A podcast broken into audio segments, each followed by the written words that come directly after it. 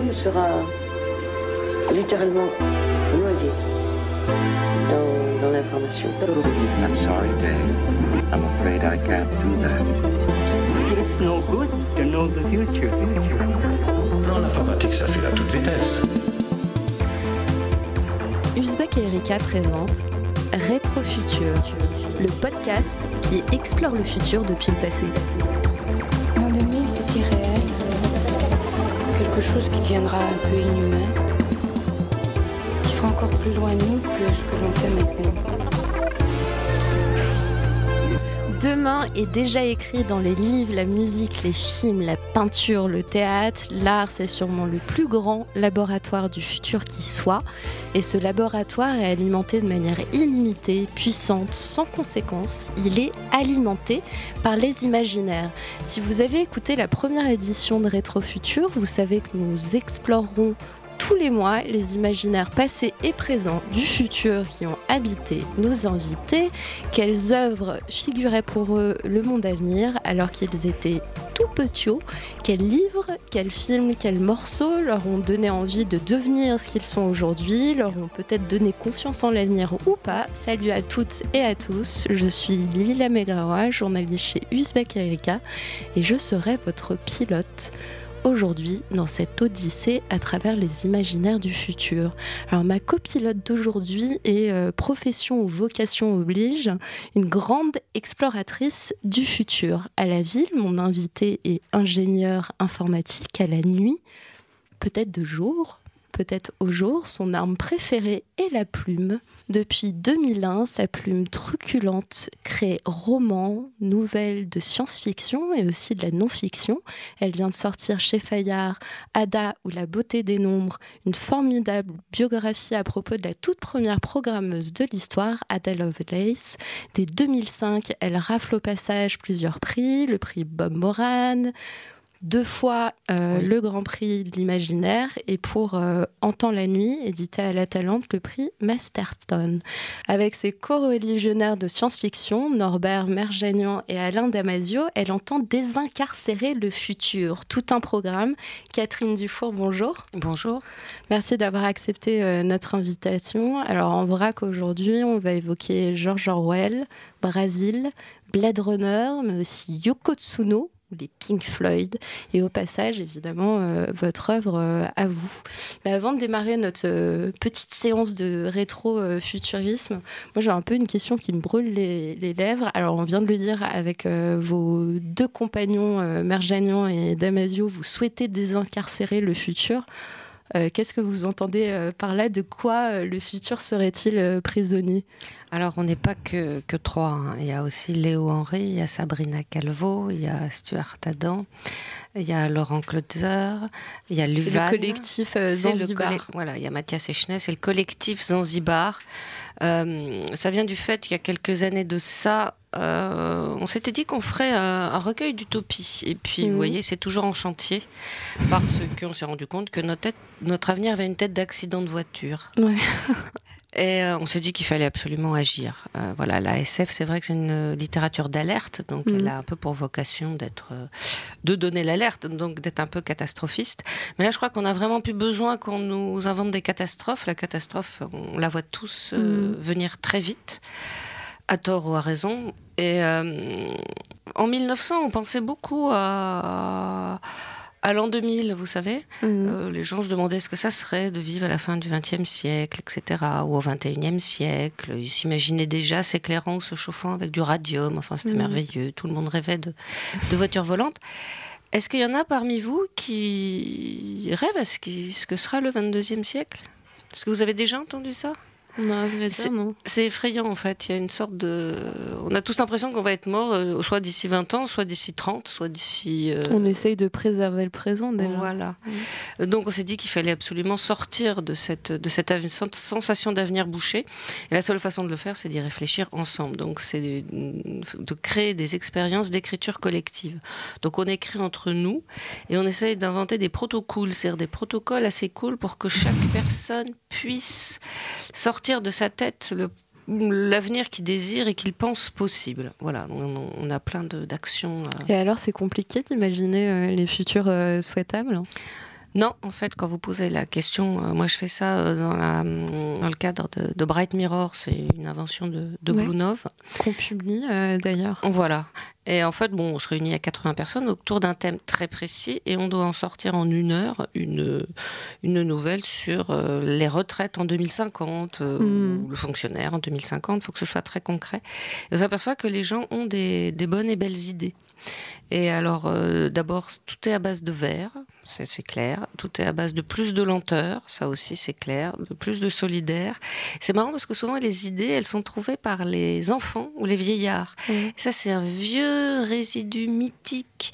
Dans les mythes, systématiquement, ceux qui aident, ceux qui font les psychopompes, c'est-à-dire le lien entre le monde des morts et le monde des vivants, donc ceux qui apportent les idées, ce sont les tout petits enfants et les vieillards qui justement touchent à l'empire des morts.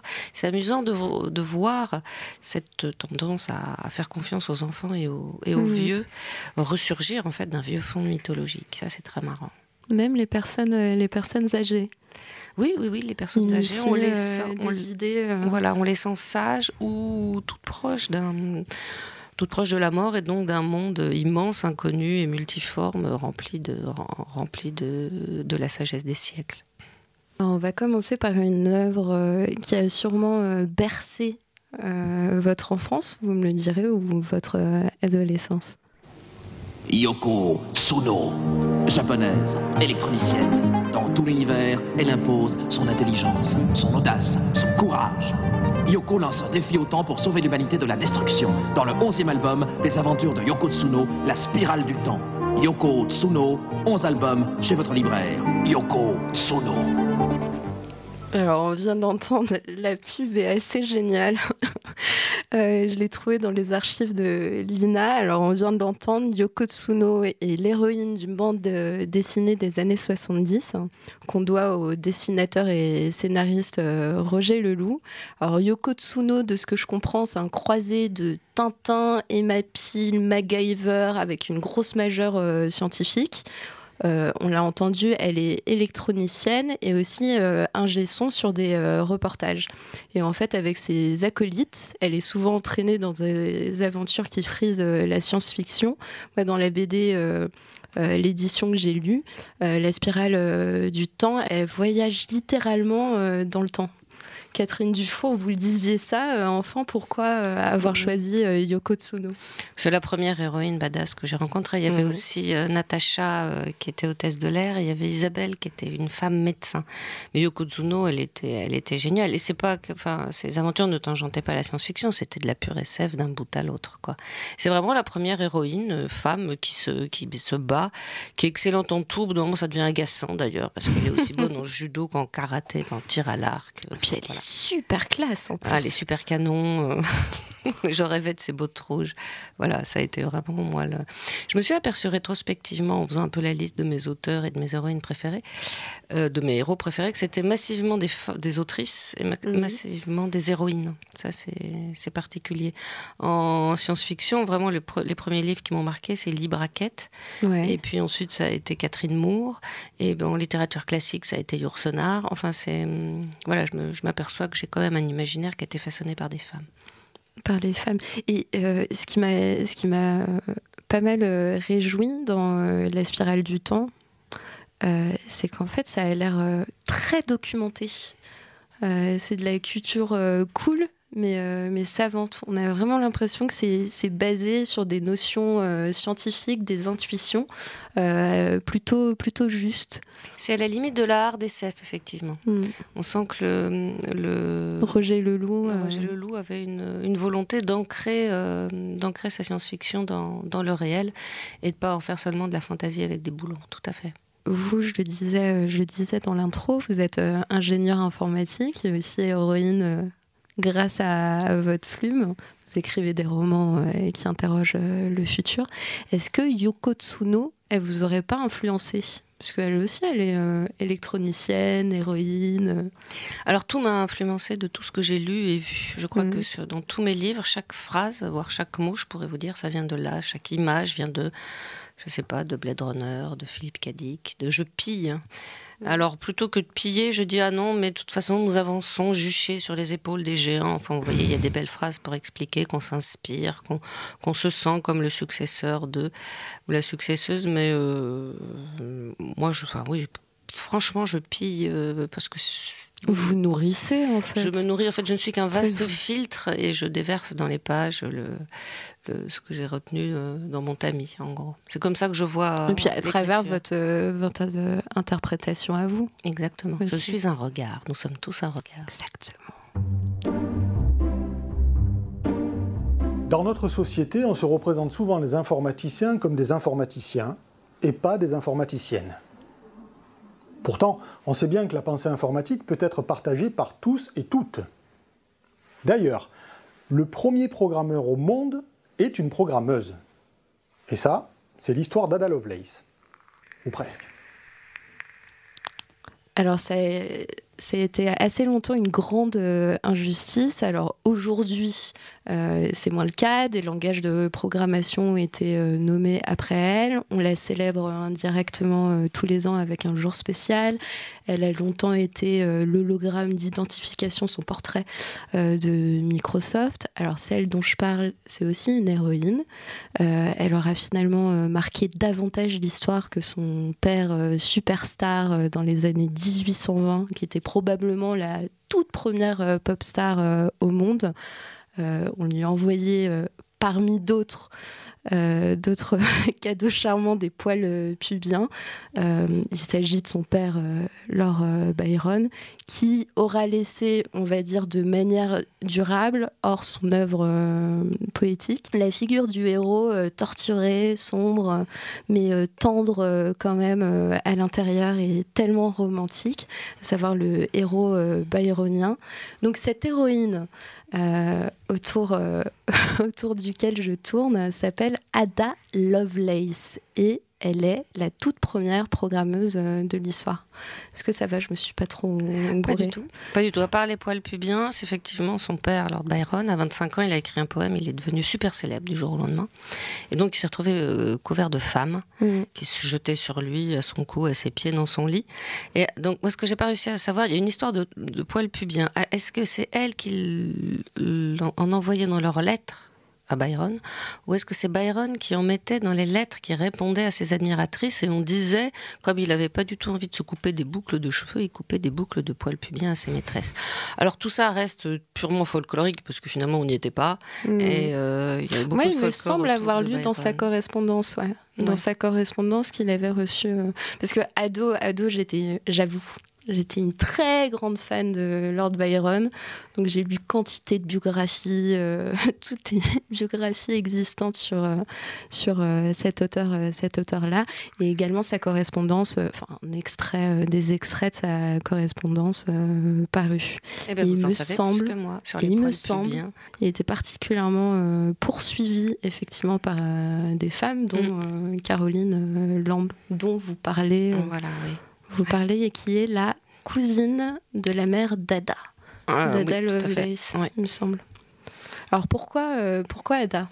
Pourquoi, euh, pourquoi avoir choisi euh, Ada Lovelace euh, pour être l'héroïne de votre, euh, cette première euh, biographie Alors j'ai écrit un recueil de mini-bio de femmes Mm. qui s'appelle Le guide des métiers pour les petites filles qui veulent pas finir princesse, qui est sorti en 2014 chez Fayard.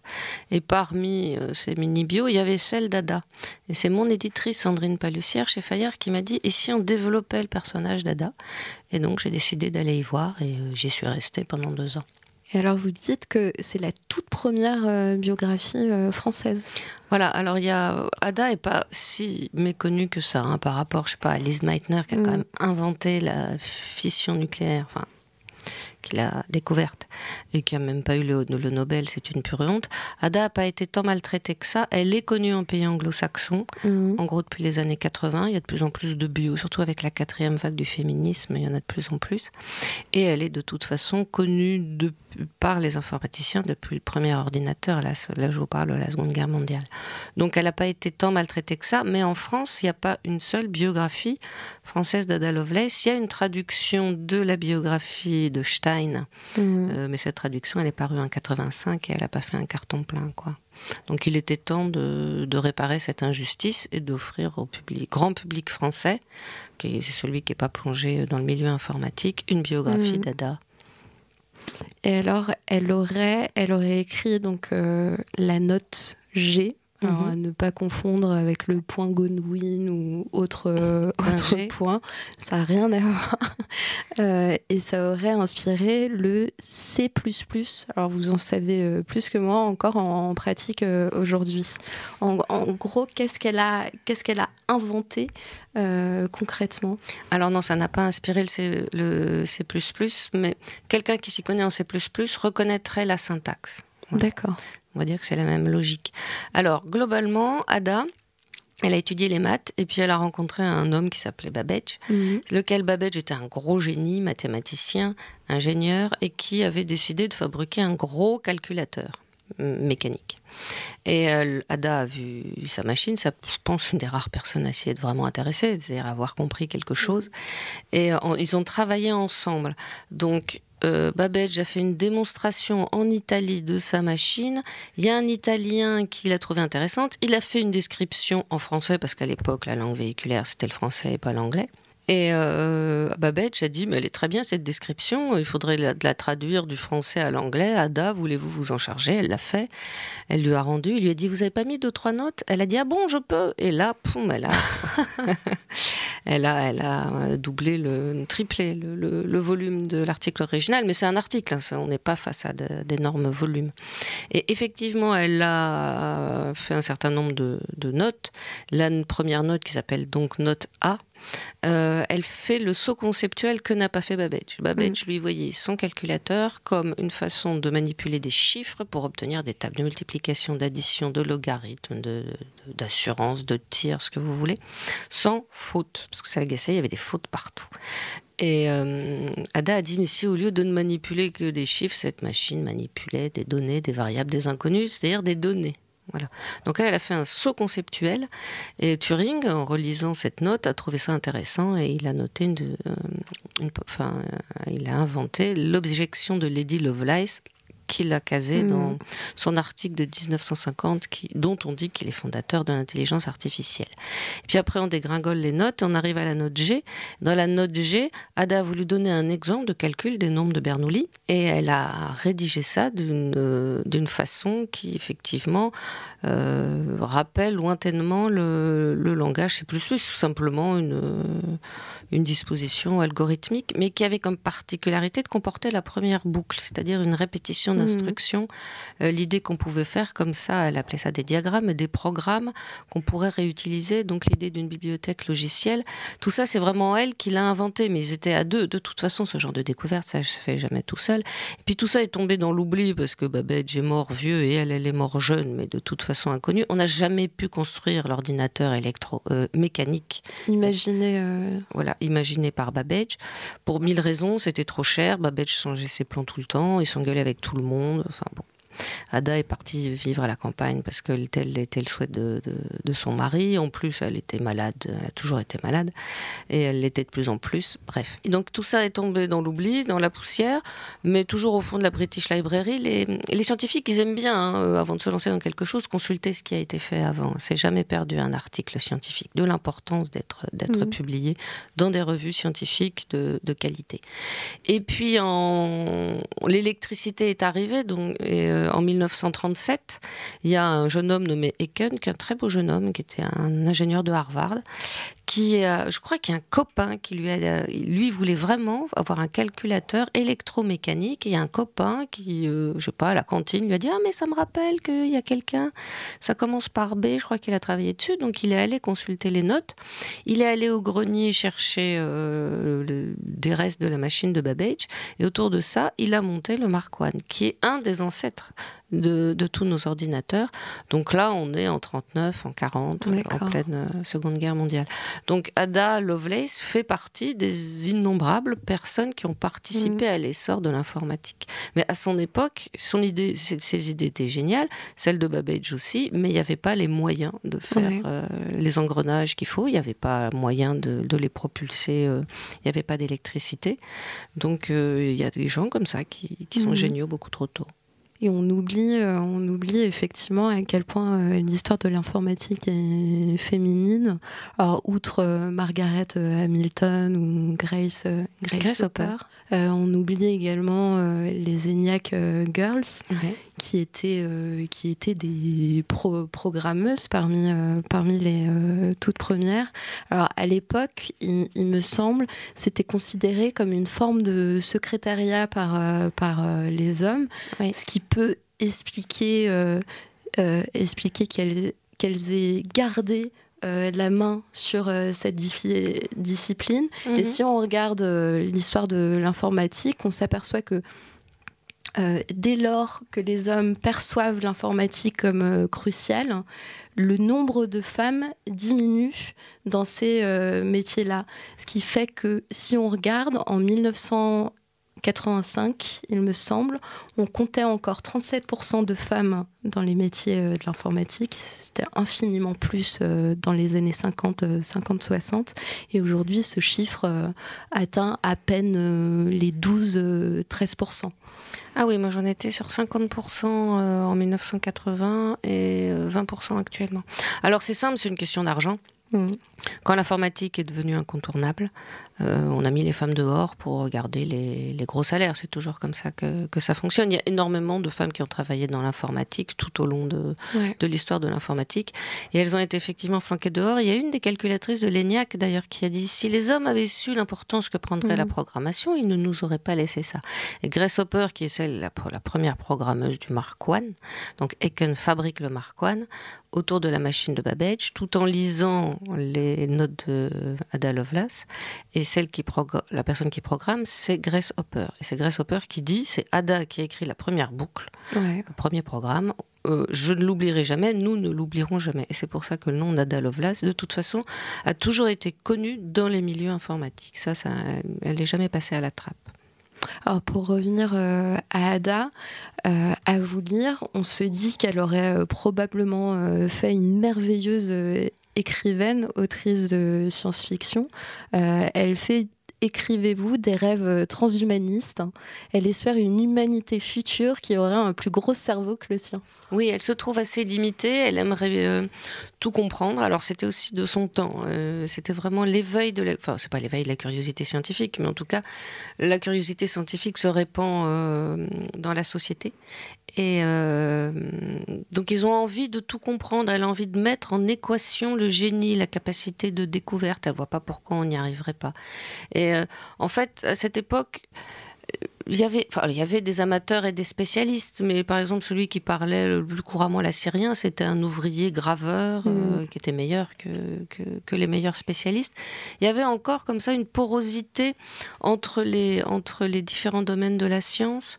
Euh, c'était, une époque très intéressante où on faisait dans le même temps des recherches sur l'astrologie, sur l'occultisme et sur, euh, sur le- les températures de fusion des métaux. Euh, quelqu'un comme Faraday, qui était un chercheur, un physicien génial, ne parlait pas un mot de mathématiques. Il trouvait ça très très marrant de faire des, de faire des découvertes bien mieux que tous ses collègues qui étaient très très bons en maths. Et euh, donc Ada faisait partie en fait de ce, de ce mouvement et elle aurait voulu tout connaître, tout comprendre, tout savoir. Et elle disait effectivement, j'espère que dans 200 ans, on aura des plus gros cerveaux, ça nous aiderait bien. Alors c'est assez fou parce que euh, à Ada qui souhaite donc entamer des études mathématiques, on a euh, un de ses docteurs qui salue en fait son- sa volonté euh, d'apprendre en disant que les maths euh, pourraient tenir en respect ses pulsions euh, sexuelles. Oui, tout à fait. Alors à l'époque, les maths, c'était pas du tout couru. hein. Si vous vouliez gagner des sous, il fallait travailler, il fallait entrer dans l'église ou à l'armée ou grenouiller à la cour ou faire du commerce, ce que vous voulez, mais pas les maths. Les Mhm. maths, c'était vraiment des petits exercices qu'on faisait quand on était étudiant ou qu'on mettait dans les ouvrages de dames. Et effectivement, Ada, euh, elle a une enfance très très très pénible parce que les enfants, les, les enfances euh, de ces époques étaient très pénibles. Et puis ensuite, bon, elle s'est mariée, elle a fait les trois enfants réglementaires. Et après ça, bah, il lui restait beaucoup d'énergie. Mm. Voilà. Les femmes de la de la basse société trimaient comme des, comme des ânes absolument toute la journée, c'était épouvantable. Et celles de la haute société, c'était l'inverse, elles avaient l'interdiction de faire quoi que ce soit. Bon. À chaque fois qu'elle disait, par exemple, Marie Somerville, elle lisait, elle disait Ah non, c'est unladylike. Bon. Alors on lui confisquait ses livres et ses chandelles, donc du coup elle révisait son Euclide de, nuit dans le noir. Voilà, parce que c'était unladylike. Ce qui était ladylike, globalement, c'était de boire du thé, de s'occuper de ses enfants.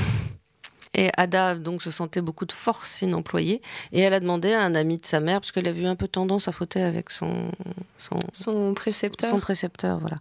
Donc là elle s'était fait lourdement disputer et euh, donc elle a écrit à un, à un ami de sa mère euh, en lui disant mais les maths ça m'intéresse. Il lui a répondu oui puis en plus les maths c'est très désincarné donc ça ça permet effectivement de lutter contre les dégoûtantes pulsions sexuelles. Voilà.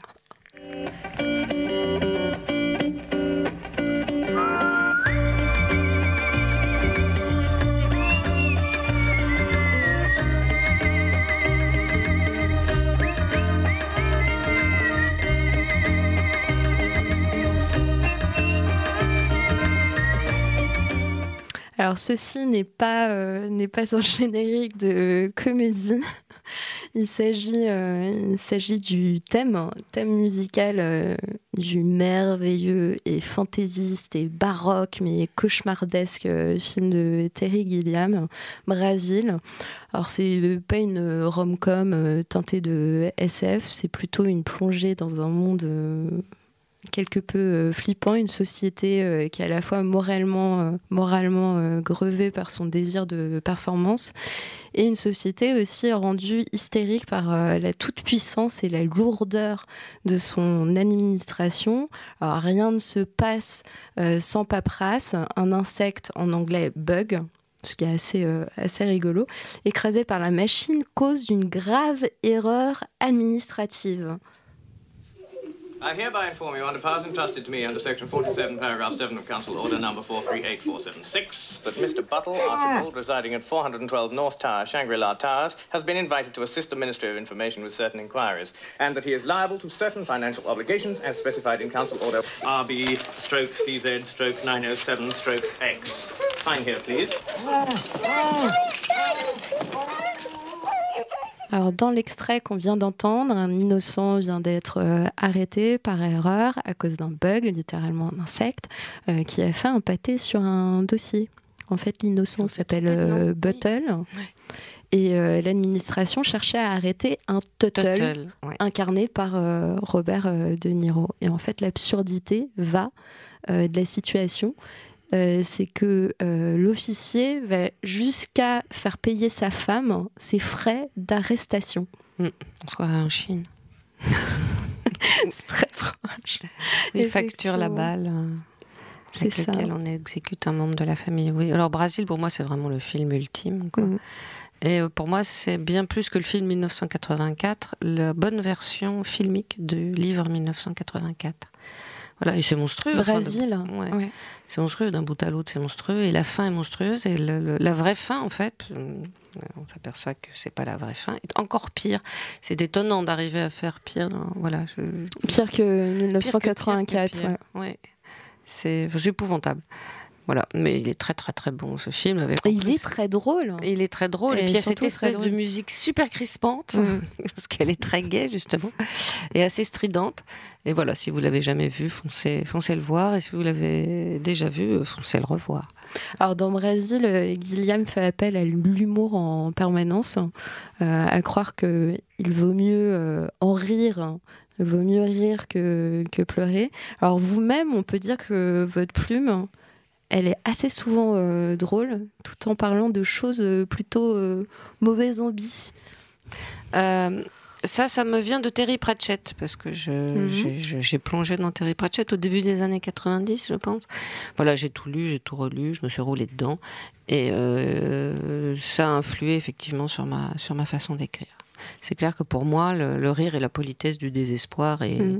et tout est dit. Et je veux pas. Voilà, c'est beaucoup plus facile pour moi de lire un livre quand on a quand même un, peu un sourire aux lèvres, même si le propos est grave, quoi. Ah, don't let progress see those. Between you and me, Larry, this no no departmental records to get stuff is about to be upgraded ah! Here we are. Your very own number on your very own door. And behind that door, your very own office. Congratulations, DZ stroke 015. Welcome to the team. Alors là, on vient d'entendre euh, une bataille, hein, euh, une bataille pour un, bureau.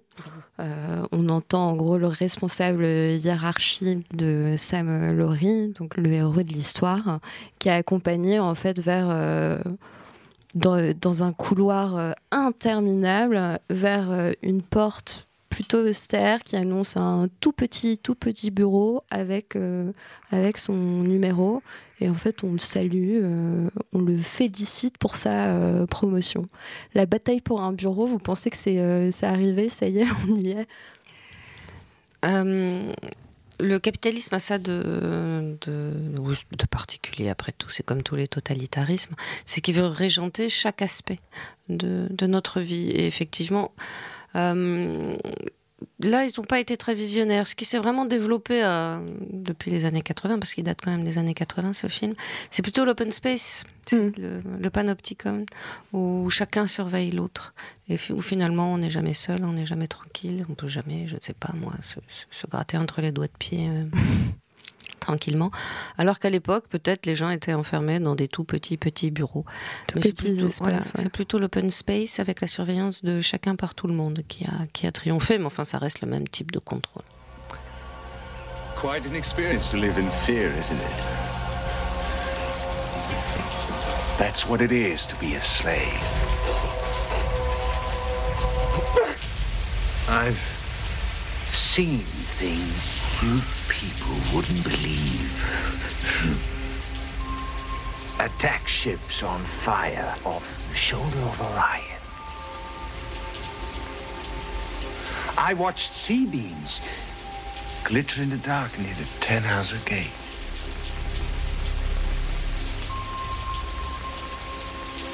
All those moments will be lost in time.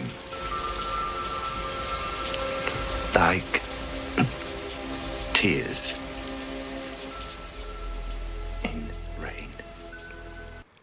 Alors ça, c'est le, le fameux monologue de Roy Batty, et euh, que je crois... euh, dans Blade Runner on voit dans Blade Runner, euh, le vieux, une fois de plus. Et euh, je crois que Roy- enfin, le Roger Hauer, l'acteur, a pas improvisé, mais sévèrement Mhm. remanié euh, son monologue, effectivement. C'est amusant parce que cette façon de dire euh, j'ai des idées magnifiques dans la tête, et euh, sitôt que je serai mort, euh, elles vont disparaître Mhm. définitivement. C'est probablement un des propos de l'art. hein. L'art, c'est quelque chose qui relie les gens, c'est quelque chose aussi qui nous permet de nous, nous donne des mots. Mais c'est aussi euh, un fa- une façon de, de moins mourir ou de ne pas mourir totalement, d'arriver à extraire de sa tête les images qu'on juge les plus belles ou du moins les plus intéressantes et de leur donner une forme d'immortalité, que ce soit sous forme de, de musique, de- Mm. d'art plastique ou de, de littérature. Et euh, voilà, je- pour moi, bien sûr, c'est mythique, mais je crois que vraiment qu'il n'y a pas que pour moi.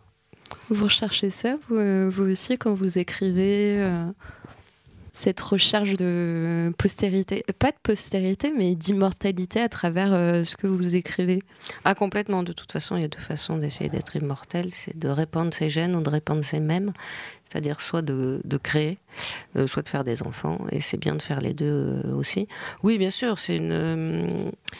c'est une lutte contre la mort, et pas seulement la mort physique euh, qui arrive un jour ou l'autre, mais la mort aussi de toutes les images belles ou intéressantes qu'on peut avoir Mhm. dans la tête et qui peuvent aussi se dissoudre dans, dans- tout simplement dans le quotidien, dans l'oubli.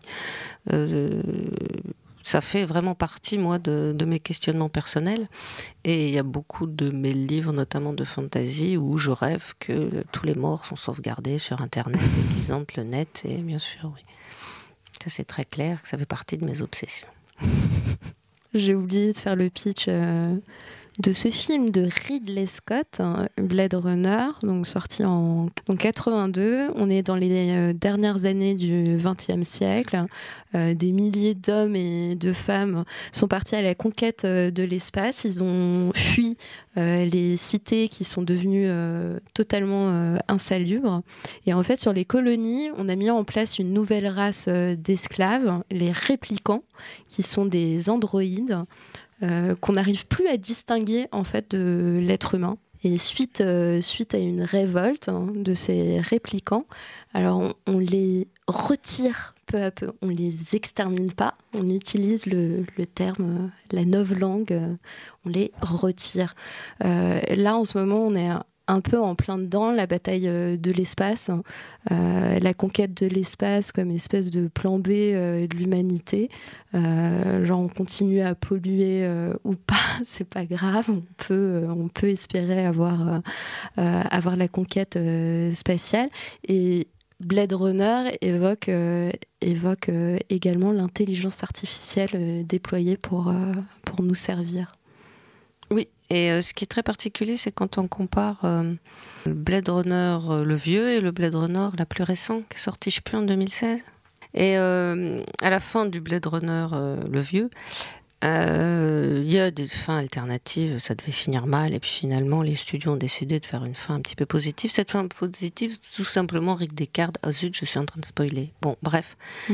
Ceux qui ne sont pas morts partent dans la campagne, dans les dans les montagnes, les, vertes collines de la Terre. Et c'est rigolo d'ailleurs parce que ces plans-là ont, été offerts par euh, euh, Kubrick. Ce sont des plans qu'il avait tournés pour Shining. Ah oui? Oui. Et euh, dans, dans, Blade Runner 2049, il n'y a plus, je ne sais pas si vous vous souvenez, mais quand il va chercher. Je l'ai pas vu. Quand il va chercher Harrison Ford, il est dans un désert absolument abominable. Et ce refuge que constitue la nature, et qui était finalement un refuge parfaitement envisageable dans les années 80, comme quoi, bon, voilà, je pense qu'on avait en tête que ça existerait toujours. Et on sent qu'il y a une érosion de, de, de, l'idée de ce refuge. Et euh, qu'on se sent vraiment coincé sur une planète mm. qui est en pleine attrition de par notre fait. Donc c'est encore plus désespéré, le nouveau Blade Runner. mais il est vraiment bien ce film. Il y a des gens qui ont dit qu'il est peut-être un peu long, bon, mais euh, je trouvais qu'il y avait beaucoup de choses dedans. Oui. She's a replicant, isn't she? I'm impressed.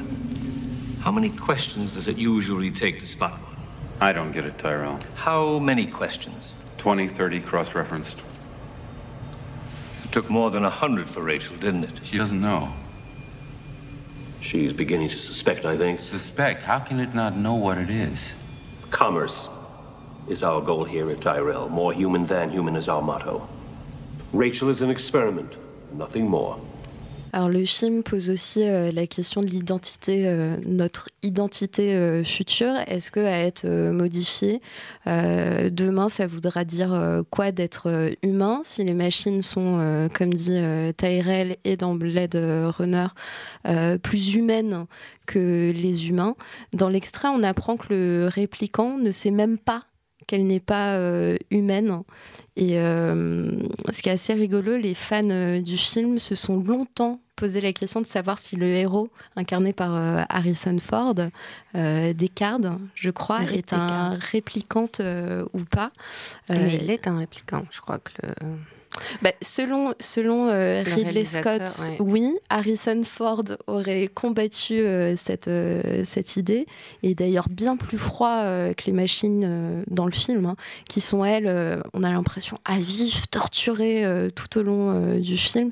l'extrait l'extrait qu'on a passé en début de séquence, qui correspondait au monologue de Rutger euh, Hauer. Euh, moi, pour l'avoir euh, revu ce week-end, ça m'a arraché des larmes et à chaque fois, à chaque fois, c'est le cas. Vous, vous êtes plutôt team Ridley Scott ou Harrison Ford sur, sur ce point? Je m'en fiche un peu parce que j'ai plutôt envie de laisser une fin ouverte que de, mm. que de la fermer. C'est un peu comme à la fin de The Thing. Est-ce que vraiment sur les deux qui, personnes qui restent, il y en a un qui est qui est The Thing ou est-ce qu'on est face à deux humains? Ah, j'ai encore spoilé. Euh, voilà. Si on regarde d'un côté, de l'autre, on scrute, c'est ça qui est marrant. C'est les bons films, c'est des films où c'est comme les bonnes histoires, c'est qu'il y a Mm. une fin ouverte. Mais il y a une chose dont je suis certaine, c'est que Mark Zuckerberg et autres euh, grands tycoons actuels ont vu Blade Runner. Parce que là, il y a. hum, dans Blade Runner, euh, enfin, vraiment, le réalisateur, il a euh, initié énormément de choses. On se rend plus compte parce que maintenant on a l'habitude. Mais tout ce qui est grande tour gigantesque avec d'énormes publicités, tout ça dans une pollution épaisse, c'était très novateur. Ça a vraiment donné son, son l'image de la ville de science-fiction pour les 30-40 années à, à venir. On y est encore. Euh, le fait de parler un espèce de un anglais abattardi, euh, ça vous paraît évident, mais ça ne l'était pas du tout à l'époque. Donc il a été très très novateur et très visionnaire même sur certains points, et sur d'autres points il n'a pas été du tout. Et notamment son méchant. Ouais. Euh, donc le grand Roy, euh, Roy Batty. non, le, le- le méchant, c'est le Ah, grand Tyrell. patron, c'est le grand Tyrell. Et ben c'est un méchant de, de James Bond, c'est-à-dire que c'est vraiment le petit chafouin estéquite avec les grosses lunettes. Et puis il a un air tellement cruel et ricanatoire, et on s'attend. Enfin, c'est dommage qu'il ait pas un chat à poils longs, quoi. Enfin, c'est- bon. Et euh, bah, du coup, il se fait écrabouiller. euh, zut, encore un spoiler. Bon, il meurt et de façon très très vilaine et euh, tout le monde est content parce que vraiment, vraiment, vraiment, vraiment. Or, euh, vous remarquerez que maintenant, c'est les hommes qui dirigent ces immenses sociétés qui, sont riches à milliardions. C'est quand même en volant nos données, hein, Mm. les vôtres et les miennes. Et ils nous les ont pas payées et ils en font bien ce qu'ils veulent. Et, et pourtant. Est-ce que ça viendrait à quelqu'un l'idée d'aller écrabouiller la tête de Mark Zuckerberg ou d'Elon Musk? Moins en tout cas. Pourquoi? Tout simplement parce qu'à mon avis, ils ont vu ce film, ils ont dit moi je veux pas avoir le look, l'image et le destin de, de, de Tyrell. Donc ils sont en hoodie. Euh, ils sont jeunes, ils rigolent et euh, ils essayent de nous faire rêver quand Elon Musk dit je veux terraformer Mars, qu'il envoie des voitures qui chantent Space Oddity autour de la Terre. Il y a, dans- dans- autour de la Terre, enfin dans le vide, il n'y a pas, il y a pas de son. cool, quoi? Voilà. Euh, quand ils jurent que Google jure qu'ils sont en train d'essayer de lutter contre la mort, euh, euh, on ne sait pas du tout ce qu'ils font dans leur, Mhm. dans leur laboratoire et c'est ils y mettent des milliards et c'est toujours les nôtres et ils nous les rendent pas pour construire, je sais pas, des crèches, des hôpitaux, des écoles. Mais ils nous sont sympathiques parce qu'ils savent nous faire rêver, ils savent avoir un look cool. Ils ont échappé justement à la malédiction d'avoir une très sale image de- d'accapareur. Et je me dis, ils ont peut-être regardé Blade Runner et ils se sont dit, euh, moi je veux pas, je veux pas, je veux pas être lui ni finir comme lui. Donc en ce qui concerne le, le grand méchant, euh, Ridley Scott n'a pas été du tout. Ouais, il est passé un peu, Il est- un peu à il a pas côté. ouais, il n'a pas été visionnaire. ouais. Est-ce que vous pensez que sur euh, la question d'une intelligence artificielle qui serait plus humaine, donc sentiente, sensible, et donc qui peut plus être considérée comme quantité négligeable, est-ce que vous pensez que c'est une question qui va se poser? Non. Euh, si vous demandez à des, aux grands papes de, de l'intelligence artificielle, hein, Yann Lequin, maintenant il travaille pour Facebook, euh, les intelligences artificielles faibles, c'est-à-dire qui travaillent sur hein, le sujet qu'on leur donne, euh, je sais pas, moi, le jeu d'échecs ou autre chose, euh, elles peuvent être aussi bonnes au Go à partir du moment où on leur dit étudier le Go. hein. Euh, ça, on y arrive, très bien, parfait. Euh, mais par contre, les intelligences artificielles fortes, c'est-à-dire capables de se donner elles-mêmes leur but, et capables de switcher d'une activité à l'autre, et capables de tenir compte d'enjeux personnels qu'elles se sont créés, il dit, mais non seulement on n'y est pas, mais on n'a même pas la plus petite idée de sur quel chemin on pourrait s'engager. Donc non, je ne crois pas que l'intelligence artificielle forte nous menace. Et alors maintenant, est-ce que ça serait une menace Parce que... Mais sensible, hein. Sensible surtout. Voilà, alors- la Frankenstein. euh, Ouais. Qu'est-ce que la sensibilité en fait? Il faut voir qu'on calque ça sur nous. Or nous, on a cette particularité d'avoir été des enfants, c'est-à-dire des êtres faibles, c'est-à-dire d'avoir tout un psychisme qui s'est Mhm. développé avec des besoins en lait, des besoins qu'on change nos couches, des besoins qu'on nous chante des chansons. Euh, on a en plus un cerveau qui essaie quand même de, de- de- de comprendre l'infini alors qu'il était conçu pour faire la différence entre deux bananes. Donc tout ça fait de nous des êtres profondément imparfaits avec une conscience euh, entachée de, de pulsions psychiques qui nous échappent complètement. Euh, on est en permanence, finalement, la plupart de nos motivations, c'est quand même des besoins élémentaires. Hein, mm. voilà, si, si, on invente, si on travaille, si quelquefois on est génial, c'est parce qu'il faut qu'on mange, parce qu'on a un estomac, euh, et puis il faut qu'on s'habille, parce qu'on n'a même pas de plumes et pas de poils, et puis il faut qu'on se paye des chaussures, parce qu'on a des petits pieds ridicules, on n'a pas de sabots, enfin c'est voilà. On est vraiment une créature très imparfaite, et c'est de là que vient notre conscience, que viennent nos, nos, nos décisions, euh, et une intelligence artificielle, elle n'aurait pas d'enfance, elle n'aurait pas donc de failles. Mm. Euh, psychique, pas de névrose, il n'y a pas de raison. Et puis, elle aurait a priori pas de problème avec ses capteurs. Elle aurait, euh, alors peut-être, je sais pas, elle aurait faim d'électricité, mais enfin, l'intelligence artificielle, si vous lui coupez l'électricité, elle va pas aller la chercher, elle va juste s'arrêter. Donc, euh, si un jour on arrive à faire une intelligence artificielle forte, elle n'aura pas une conscience aussi plaintive et donc aussi destructrice que la mm. Nôtre je pense que ce qu'on risque, c'est qu'elle regarde tout ça et qu'elle parte en courant vers d'autres galaxies plus accueillantes. Alors, dans, euh, dans l'introduction euh, du film, on lit sur l'écran que euh, les réplicants ne sont pas exterminés, mais retirés. Alors, l'utilisation de la langue pour dominer les esprits est aussi quelque chose qu'on va retrouver dans votre prochain bonbon culturel, Catherine Dufour, 1984. How's the Newspeak committee? Working overtime. Butter, 2%. Milk, 6%. Plus big wastage and adjectives. 8%. Mustard, 3%. Plus big problem is timing the language to scientific advance. Pork, 3%. Yes. 9%. It's a beautiful thing, the destruction of words. Sugar, C'est une merveilleuse chose euh, que la destruction euh, des mots. On vient d'entendre euh, un extrait du film de Michael Radford, 1984, adapté, une adaptation du roman de George Orwell, 1984, paru en 1949. Pour faire assez rapidement le, pitch, en 84, on a le monde qui est divisé en trois, blocs, l'Océania, l'Istasia et l'Eurasia. Euh, ces trois pays sont, en guerre. Winston, le héros, est un simple employé au service de Big Brother, euh, le dictateur euh, tout-puissant de l'Océania. Et il est sur le point de commettre un crime par, la, par la pensée, à savoir vivre un amour avec une jeune femme. Alors dans l'extrait qu'on vient d'entendre, on entend le problème, principal, c'est qu'on réussisse à faire correspondre l'évolution de la langue aux avancées euh, scientifiques. Et un peu plus loin, on entend c'est une merveilleuse euh, chose que la destruction euh, des mots. en tant qu'écrivaine, serait quoi votre regard sur l'évolution des langues par le prisme des technos? Vous, l'avez déjà évoqué un peu plus, un peu plus tôt par le globish. Aujourd'hui, on est, on est en mode, on like, on lol, il y a une langue du travail qui s'est euh, développée. Euh, on va parler de kick-off, on fait un call. Donne-moi ta deadline à Zap, etc. Exactement. Alors qu'est-ce que, qu'est-ce que ça traduit La langue, vous pensez, elle s'est appauvrie par paresse ou par désir politique? Non, non, elle s'est pas du tout appauvrie, la langue, ça s'enrichit de toute façon. Effectivement, il y a un espèce de bafouillis initiatique inhérent au monde du travail, mais il y a un bafouillis initiatique inhérent à, tout. Mhm. Voilà, les adolescents ont le leur, euh, les enfants ont le leur, euh, les vieux s'empressent justement d'employer des, tournures désuètes euh, parce que ça leur rappelle le bon vieux temps. si vous regardez, prenez n'importe quel domaine professionnel, il y a, là, alors bafouillis qui, qui, est, obligatoire. Quand vous êtes sur un bateau, vous pouvez pas dire tire la ficelle, parce que des ficelles, il y en a 140, et qu'il faut faire vite. Donc c'est choc l'écoute ou choc la, la drisse parce que c'est pas du tout la même et il faut faire très vite.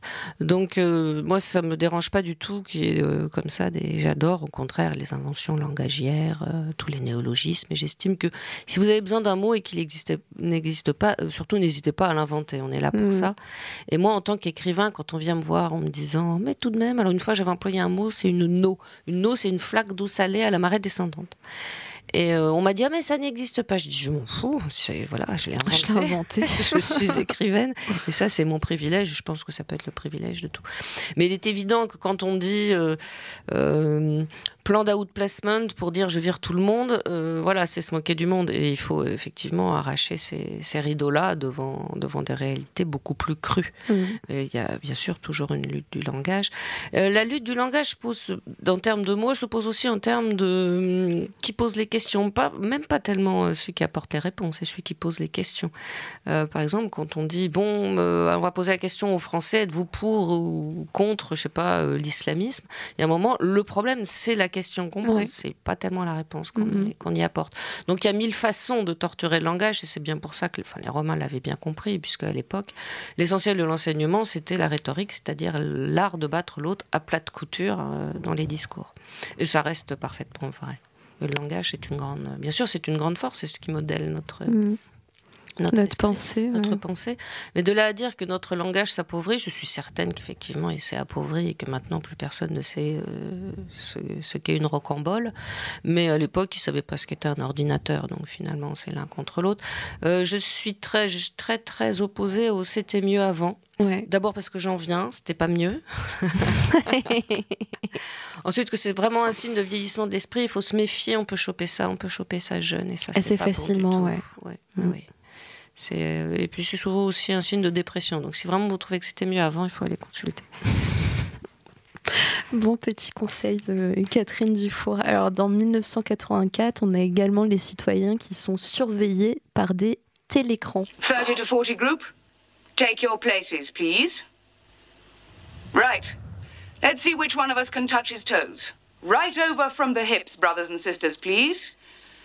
One, two, one, two, one, two, one, two.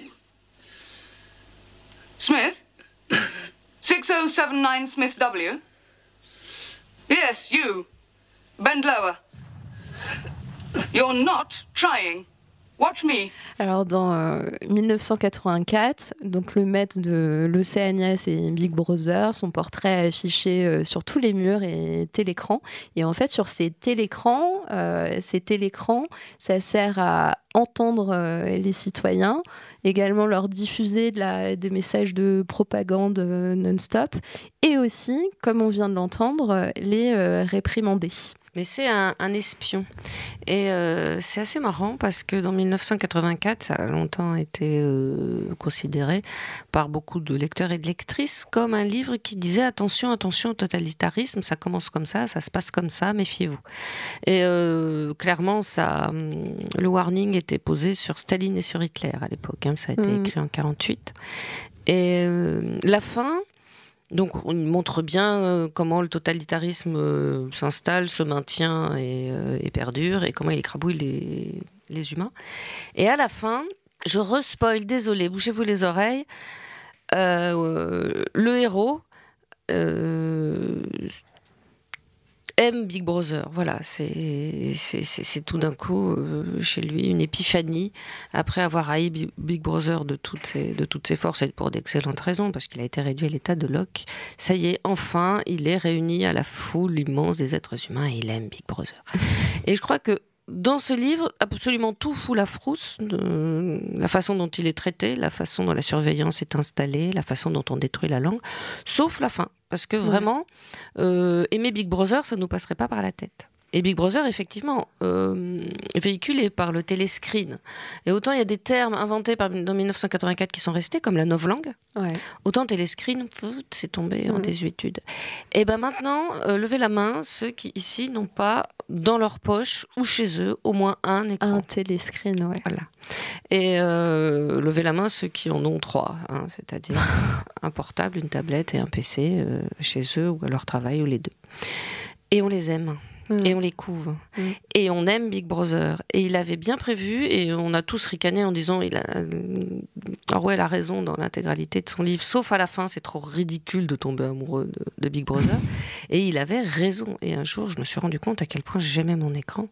Et, euh, on les considère comme des voilà, extensions. des partenaires, euh, je pourrais plus m'en passer. euh, C'est On se bolosse, euh, on se victimise euh, Oui. quelque part euh, nous-mêmes en captant nos, nos petites performances, en restant connectés. Voilà. euh. Voilà, c'est très chaleureux, effectivement. Oui. Et ça, effectivement, le Big Brother nous a chopé par l'affectif. C'est plus soft power, mais euh, à un moment, ça m'est vraiment, ça. J'étais justement en train de me demander quels sont les mots de 1984 qui sont restés parmi nous et quels sont ceux qui ont disparu et pourquoi. Et le téléscreen, je me suis dit, mais bon sang, parce que le Ben, on téléscreen n'est pas loin, le double plus like, hein. c'est un peu le. Je crois que c'est ça, hein. Double plus like. Double plus blond. Oui, c'est ça. blond, c'est ça. ça, peut correspondre au On je like. maintenant par je like ou je Ouais, dislike. c'est ça. Sans nuance, tout à fait. c'est horrible.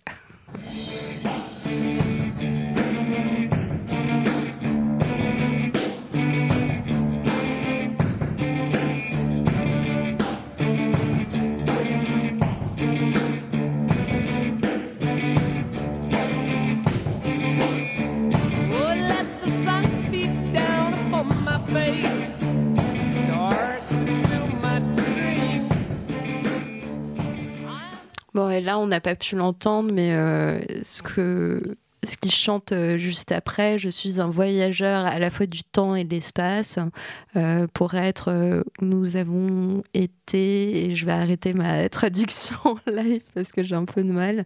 Euh, on vient d'entendre le morceau mythique des Led Zepp, hein, Led Zeppelin, Cashmere, tiré de l'album Physical Graffiti, qui est sorti en 1975. Alors dites-nous un peu en quoi c'est turfu, Catherine Dufour, Cachemire? Ah non, pas Zepp. du tout, en fait, Est-ce que c'est- les riffs euh, de l'espace euh, de ce morceau? Est-ce que c'est le sujet euh? Non, c'est pas du tout Turfu. Là, c'est purement euh, Donjons et Dragons. C'est vraiment purement Tolkien. Moi, c'était ce que je mettais parce que je, je jouais à Donjons et Dragons. Donc, euh, j'avais une magicienne demi-elfe. euh, euh, qui s'appelait Kani d'ailleurs, comme, Mhm. comme la vilaine de Yokozuna. Et puis après, j'en ai eu marre et je me suis fait un barbare, Grohar, il s'appelait. Il avait 20 de consti, 2 d'intelligence et violait les poules. Et, euh, parce que c'est tellement plus reposant de jouer un gros barbare. Et, euh, et puis après, je suis devenue MD. Et je faisais moi-même euh, les fiches de combat. Les, Ouais. euh, voilà, on avait quand même la- l'Advanced Dungeons and Dragons, c'est-à-dire un, un bouquin pour, euh, pour s'inspirer, mais on faisait vraiment tout à la main. C'était des jeux de plateau, ça durait 48 heures minimum, pour, rien que pour le début de la quête. Et quand il y avait une charge d'orgue, moi, je mettais systématiquement Cachemire. Voilà, donc ça me rappelle ça, mais c'est vrai que c'est pas du tout futuriste là. C'est rétro-futuriste, ouais, non, c'est carrément Bah, rétro du passé, quoi. On va, on va essayer avec le prochain morceau. On va voir si euh, c'est un peu plus futuriste.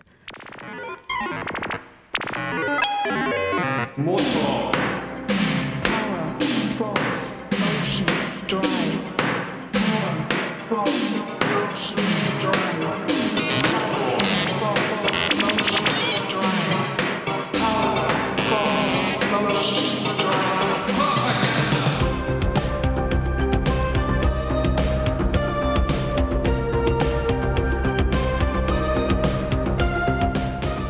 Alors, je connaissais pas du tout. Il s'agit euh, de Pi Machinery du groupe allemand New Wave euh, Propaganda.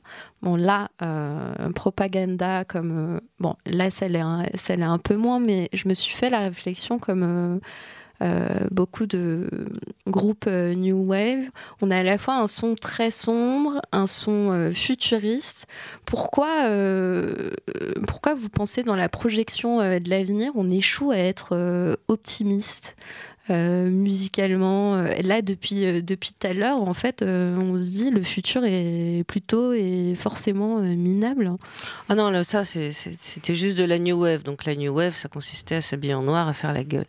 Euh, ça, c'était normal. Un Euh, son sombre. C'était un son sombre, effectivement. C'était vraiment de, de- du descendant tout frais de, de, de Kraftwerk. hein. Euh, ce qui était nouveau là-dedans, c'est que c'était une femme qui chantait. Ce Ouais. genre de... Et ça, ça, ça, ça faisait plaisir aussi. Mm. Ça, a été, ça fait partie des. des- Ah, on avait les Stinky Toys aussi, a Ouais. Jacques No en France. Ouais, ouais. Mais euh, il n'y avait pas tant de femmes que ça qui Mm. prenaient le lead. Là, il y en a maintenant beaucoup plus. Mm. Et euh, dans une musique qui n'était pas une musiquette où elle, se- elle promenait en mini-jupe. hein.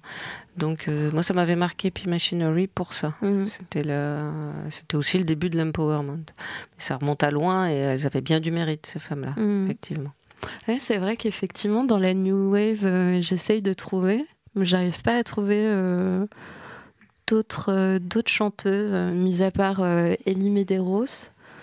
et encore. Qui était en mini-jupe. Ouais, oui, oui, oui, effectivement.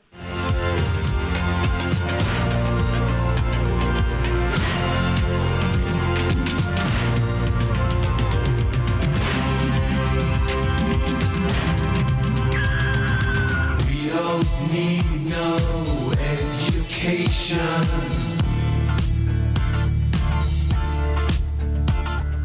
We don't need no thought control. Ouais, c'est frustrant de passer que 30 secondes. On va finir cette séquence musicale par euh, l'œuvre euh, monstre des Pink Floyd, euh, de Wall, euh, leur onzième album, qui est euh, aussi l'un des albums les plus vendus de tous les temps, sorti en 79. Alors The Wall, c'est un album euh, concept, comme les Pink Floyd euh, savent, euh, en faire. C'est aussi un opéra euh, rock qui évoque la solitude, l'isolement, la folie qui en découle. C'est tout un univers, une histoire qui est euh, déployée dans cet album.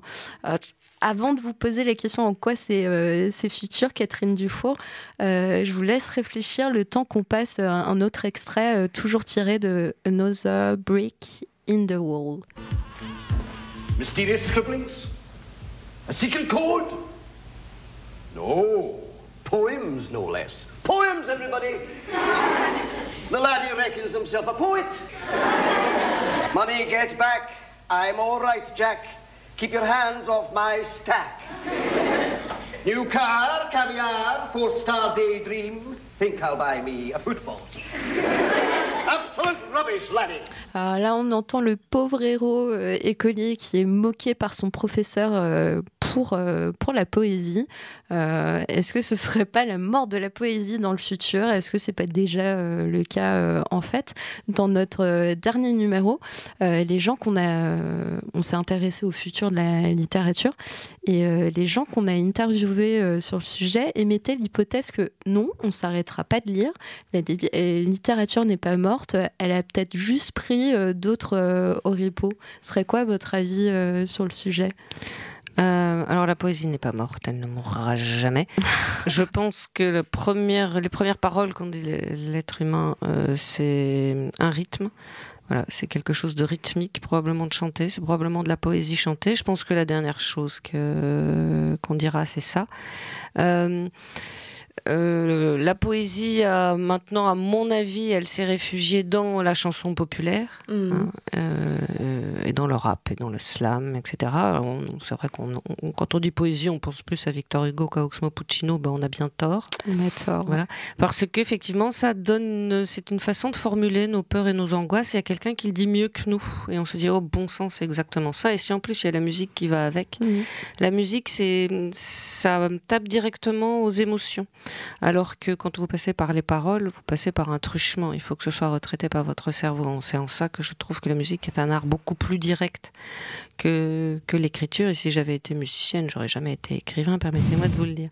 Alors, le- le- l'extrait qu'on a entendu là de The Wall, c'est euh, Roger Waters, donc le leader, et la poésie que son maître d'école lit en ricanant. C'est des paroles de Money, qui est une chanson ultra célèbre et qui lui a rapporté plein de pognon, et je pense que du coup, il se venge. Alors, ce pauvre Roger Waters, il, visiblement, il a eu des problèmes avec sa mère, il a eu des problèmes à l'école, puis après, il a eu des problèmes avec sa femme. Donc, c'est un ensemble de problèmes, ce garçon. Et euh, bon, à l'écouter, il est un petit peu agaçant parce qu'après, il s'est retrouvé lui-même, une fois qu'il est devenu riche et célèbre et qu'il s'est bien vengé, il s'est retrouvé assez ligoté dans dans, son rôle. Et là, il n'a pas su en sortir. Et je crois qu'encore à l'heure actuelle, il gémit sur le fait qu'il qu'il a l'impression d'avoir un lead role in a cage, c'est-à-dire un rôle directeur dans une cage dorée, euh, et non pas un, rôle actif d'homme de la rue. Voilà, parce que la- l'argent est une autre forme de cage. Mais euh, ben voilà, avec une vie un peu minable, il a fait, il a fait du grand art, c'est ça, à mon avis, un, un grand artiste. Et euh, ce qui met en scène dans The Wall, c'est pas effectivement, c'est un homme qui est en proie à la, à la méchanceté des femmes euh, diverses, de la société en général, et qui après se construit un mur derrière. Et quand il en ressort, c'est un gros dirigeant nazi qui transforme ses hordes de fans en assassins abominables. Donc c'est un espèce de processus qui fait d'un enfant euh, tendre, innocent et ouvert sur le monde un rouage de, la société qui transforme les jeunes pousses comme lui en terreau. Et en ça, c'est, c'est- je dis pas que c'est une œuvre immortelle, ça c'est, la- pour la- les générations suivantes qui jugeront, mais c'est une, une préoccupation qui, elle, sera toujours effectivement immortelle. Comment est-ce qu'on fait pour ne pas de- devenir soi-même le salopard qu'on détestait tant quand on Mhm. était petit? Ça c'est clair. Donc c'est pour ça que The Wall a eu un impact pareil. Et c'est pour ça que je pense que c'est un album qui est toujours écouté. Et qui sera euh, toujours écouté euh, par les générations futures, a priori. Mais j'en sais rien. Ça, Vous vous espérez en tout cas. Alors, euh, dans une interview que vous nous aviez euh, donnée, vous racontiez euh, que vous aviez de plus en plus de mal à faire, euh, à écrire de la science-fiction. Est-ce que ça voudrait dire que la, la vie, ou plutôt la recherche scientifique fondamentale, elle serait plus rapide que l'imagination aujourd'hui? Alors moi, dans les années 90, j'ai écrit une nouvelle... Mémoire morte. Mémoire morte, voilà. Avec euh, une jeune fille qui branche son jeu vidéo 3D immersif à toutes ses données personnelles, y compris médicales, et même euh, elle lui raconte tous ses rêves. Donc, euh, voilà, pour avoir un univers qui colle parfaitement à ses fantasmes les plus profonds. Bon. Et euh, j'avais 10-15 ans d'avance. Euh, et puis après, plus ça allait, et puis bon, moins j'avais d'avance. Et puis euh, maintenant, dès que j'ai une idée géniale, je la tape sur Google, et puis voilà, euh, elle a déjà été inventée il y a six mois. Donc je me suis dit, bah, pas, je viens de passer 50 ans, donc c'est normal, il faut que je laisse la place au, au suivant. Et j'ai demandé à mes potes de Zanzibar, potes et potines, et qui ont 10-15 ans de moins que moi, et qui m'ont dit, ah mais non, mais c'est Léo Henry qui m'a dit, toi aussi, tu viens de réaliser que la science-fiction est en train de se prendre le mur du réel dans la face. Donc, euh, on se rend compte que la science va tellement vite qu'on n'a plus le temps de, se- de- de- de broder autour, de faire autour de la littérature, de la réflexion. Donc, on est totalement overwhelmed, submergé par toutes ces nouveautés. On n'a pas le temps de les mettre en scène, de comprendre les risques, Ouais. et donc de prév- prévenir, prévoir les risques. Et ça, c'est un vrai souci. C'est pour ça qu'avec Zanzibar, on s'est tourné vers l'écriture collective pour arriver à réfléchir vite et ensemble sur euh, l'ensemble de ce qui nous arrive. Et il faut absolument qu'on voit par où, Mm. par où ça peut mal tourner. En fait, euh, la recherche fondamentale serait devenue la SF euh, d'aujourd'hui. Oui, si vous regardez, vous prenez un article, on, on arrive à synthétiser la vasopressine et on a identifié que cette hormone permettait de faire varier le sentiment paternel, le sentiment d'amour d'un Wow. père pour ses enfants. Et donc, euh, vous imaginez, si c'est injecté dans notre bouffe, on va pouvoir comme ça euh, Mm. faire que tous les hommes vont se reproduire et s'occuper de leurs enfants. Puis après, vous mettez, vous mettez un, un antagoniste de la vasopressine et vous allez retrouver des hommes qui vont partir et qui vont se remettre à forniquer partout en abandonnant leurs enfants. Donc ça permettrait de gérer, de mieux réguler les flux de vente de matériel de puériculture ou de, de, de, de, je sais pas moi, de matériel de boîte de nuit. Et euh, donc il y a un nombre considérable de risques qui arrivent de- des laboratoires absolument tous les jours. Et il y a par exemple le Douarin qui fait de la, de la recherche fondamentale sur des poussins. Alors elle fait des greffes, elle fait des chimères.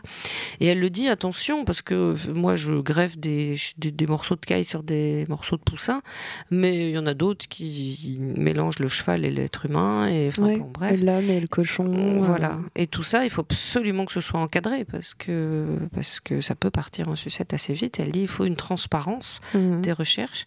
Et puis il faut que la société civile, elle mette son nez dedans. Et qu'est-ce qu'elle fait, la société civile? Elle constate. Et puis après, il faut qu'elle en fasse des récits qui soient science-fictifs, euh, littéraires ou intellectuels ou scientifiques. On s'en fiche. Tant qu'on met en récit, on y comprend quelque chose. Euh, notre esprit travaille dessus et on en tire des conclusions. Mais euh, si on ne le met pas en récit, on risque effectivement à un moment ou à un autre, euh, soit d'être paralysé par l'angoisse, soit de se retrouver avec des, je sais pas, des hommes chevaux qui nous, qui nous plairont certainement très peu. Donc, pour les imaginaires, go. go, go, go. Alors notre euh, odyssée dans le passé et le futur, hein, ou plutôt dans le passé pour mieux comprendre euh, le futur, touche à sa fin. J'espère que ce périple vous aura mis en appétit, euh, grand appétit culturel. Merci mille fois Catherine Dufour pour le voyage. Je rappelle, on peut découvrir la fascinante histoire d'Ada Lovelace dans Ada ou la beauté des nombres hein, chez Fayard. Et on peut bien sûr lire vos autres ouvrages, mais aussi on peut vous lire dans le monde diplomatique, hein, pour Oui, qui vous êtes euh, chroniqueuse. Alors merci comme d'habitude à l'excellente Romane Munier, te lire des podcasts euh, chez Uzbek, qui veille toujours au grain derrière sa console. Merci à Jérôme Laperruque et Wilfried Paris pour le joli générique. Au mois prochain pour une nouvelle exploration culturelle du futur. En attendant, vous pouvez écouter nos autres podcasts grâce à notre partenaire Ocha. À bientôt.